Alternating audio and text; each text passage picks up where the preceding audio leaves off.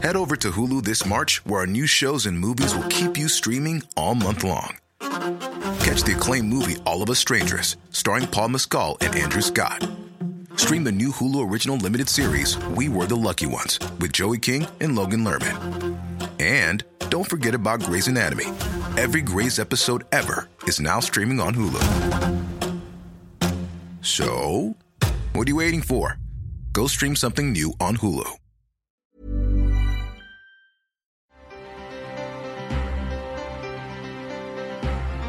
Gracias por continuar con nosotros y mire, para hablar de qué está pasando en China por un brote en el que incluso ya en México se ha emitido, pues ya, más bien ya se han tomado medidas en el asunto. Em, agradecemos a la doctora Isabel Villegas Mota, jefa del Servicio de Epidemiología e Infectología, clínica del Instituto Nacional de Perinatología, que esté con nosotros para que nos hable de estas características que se están dando como un nuevo coronavirus parecido al SARS em, que surgió en China y en donde entiendo, doctora, que ya se están tomando medidas en México también. Buenos días.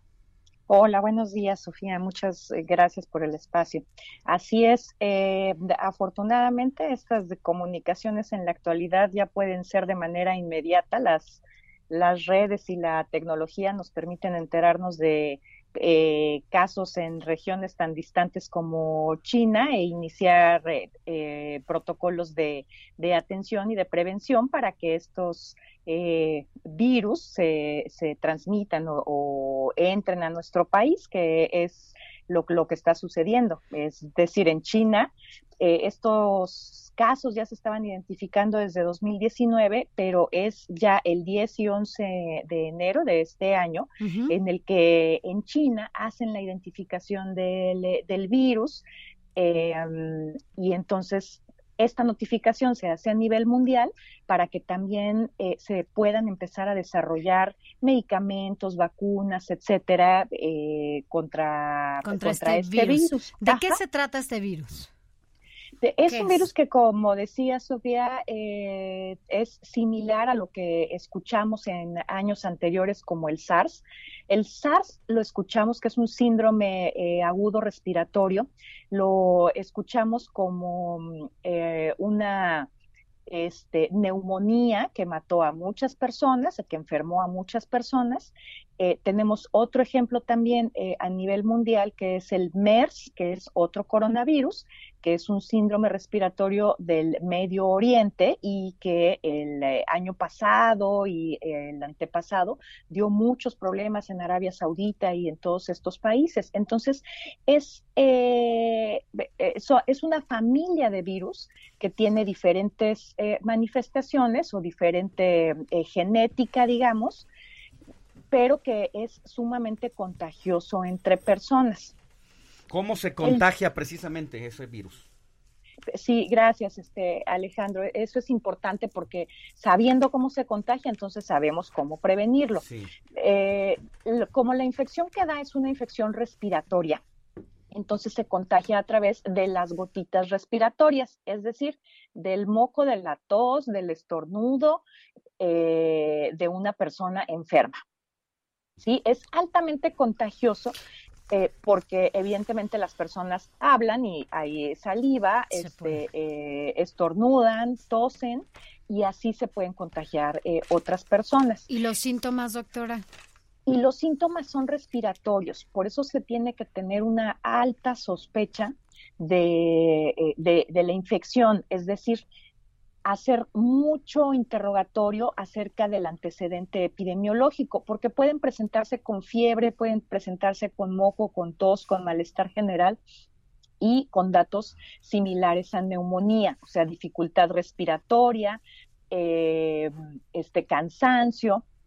Y lo que es más importante es saber si ha estado en contacto con otras personas enfermas o si ha estado viajando a regiones em, este, de, e, en las que se están presentando los casos. Ahorita están en, en China, en China son 41 eh, casos, pero bueno, sabemos también que actualmente con la movilización de personas que existe, en cualquier momento los virus traspasan fronteras. Exacto. Entonces, al, ya al Hong ser- Kong perdón, al ser fácilmente contagiable, por eso es que pone en alerta a todas las autoridades sanitarias del mundo por los flujos, eh, los vuelos comerciales y por eso pues se está eh, tomando las medidas pertinentes.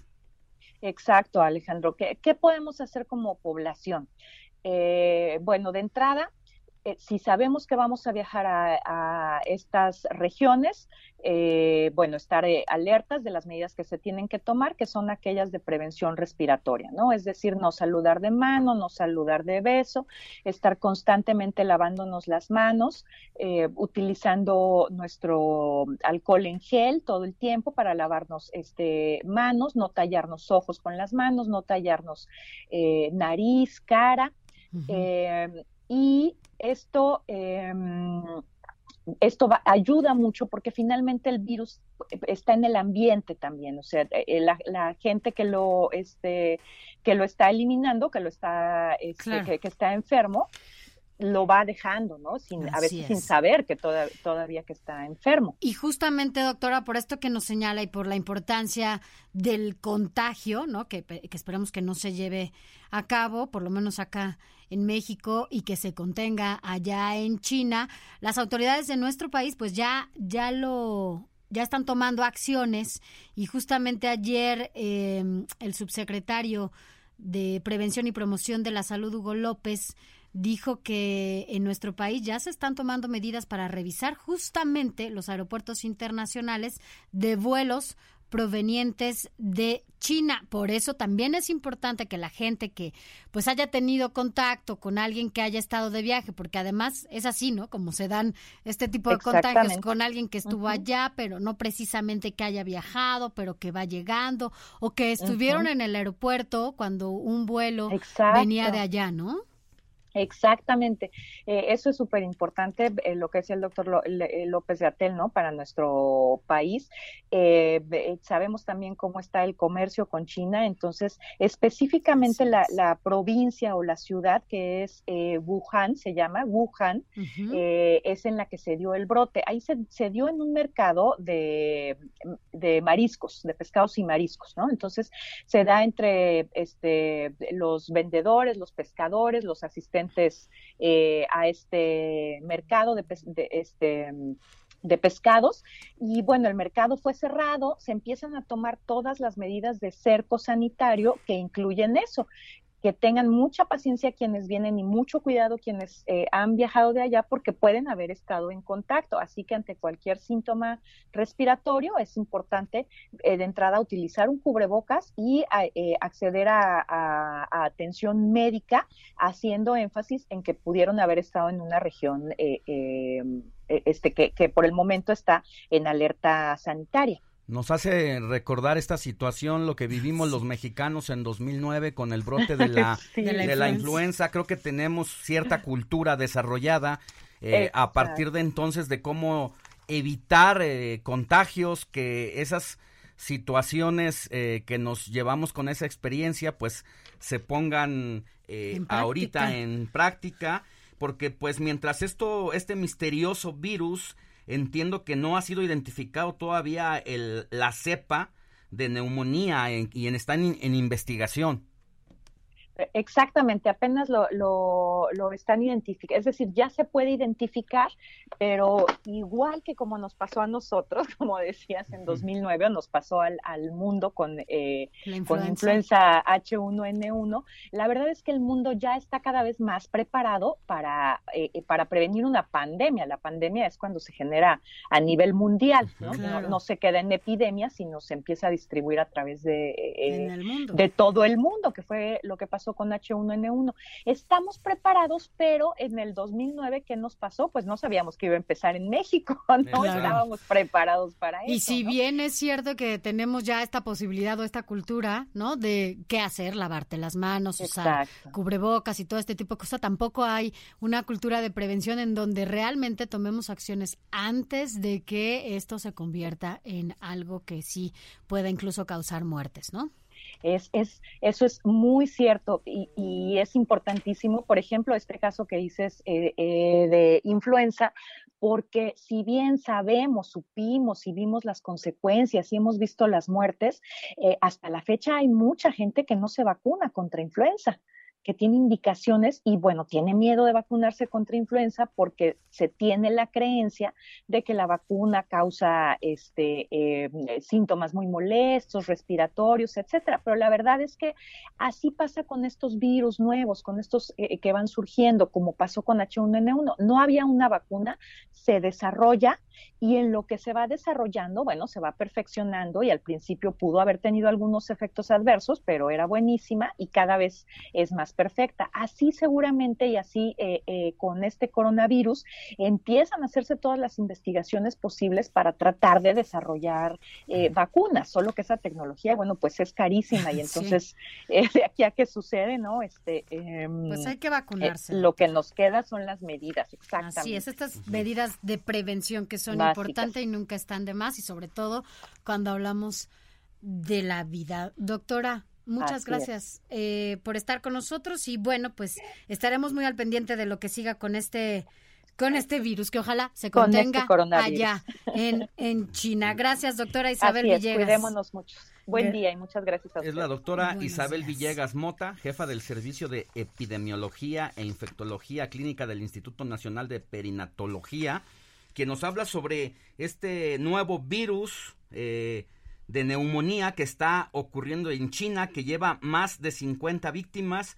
Se está haciendo el estudio para identificar esta cepa misteriosa y mientras tanto pues se toman medidas de prevención, de, de, prevención desde manera institucional, pero también personal, que, cada uno tenga esa situación, porque independientemente de que pasa, de que está en China, pues ya nos hablaba de la facilidad, está ya no está en chino, que, porque eh, nos habla de la facilidad con que puede ser eh, contagiado uno, y bueno, pues por este flujo de, de visitantes, tanto de México como de China, pues hay que tomar prevenciones y como dice Sofi, vacunarse no está por demás. No, y sobre todo, como decía, si ya teníamos la experiencia, pues hacerlo, ¿no? Si le fue mal al principio, ya lo dijo la doctora, pues esta vacuna estaba pues apenas construyéndose, hoy las cosas son distintas. 8.56 de la mañana, vamos a una breve pausa y regresamos con más.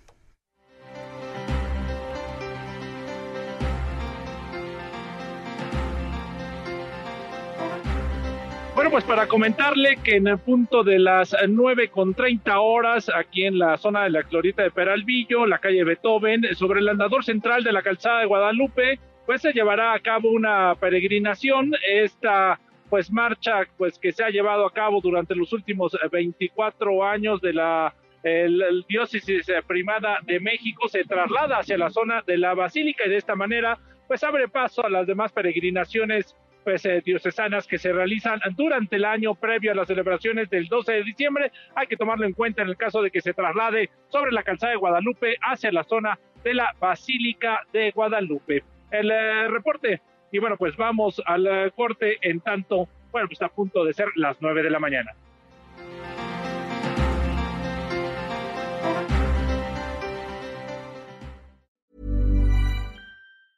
Tired of ads barging into your favorite news podcasts? Good news. Ad-free listening is available on Amazon Music for all the music plus top podcasts included with your Prime membership. Stay up to date on everything newsworthy by downloading the Amazon Music app for free or go to amazon.com slash news ad free. That's amazon.com slash news ad free to catch up on the latest episodes without the ads.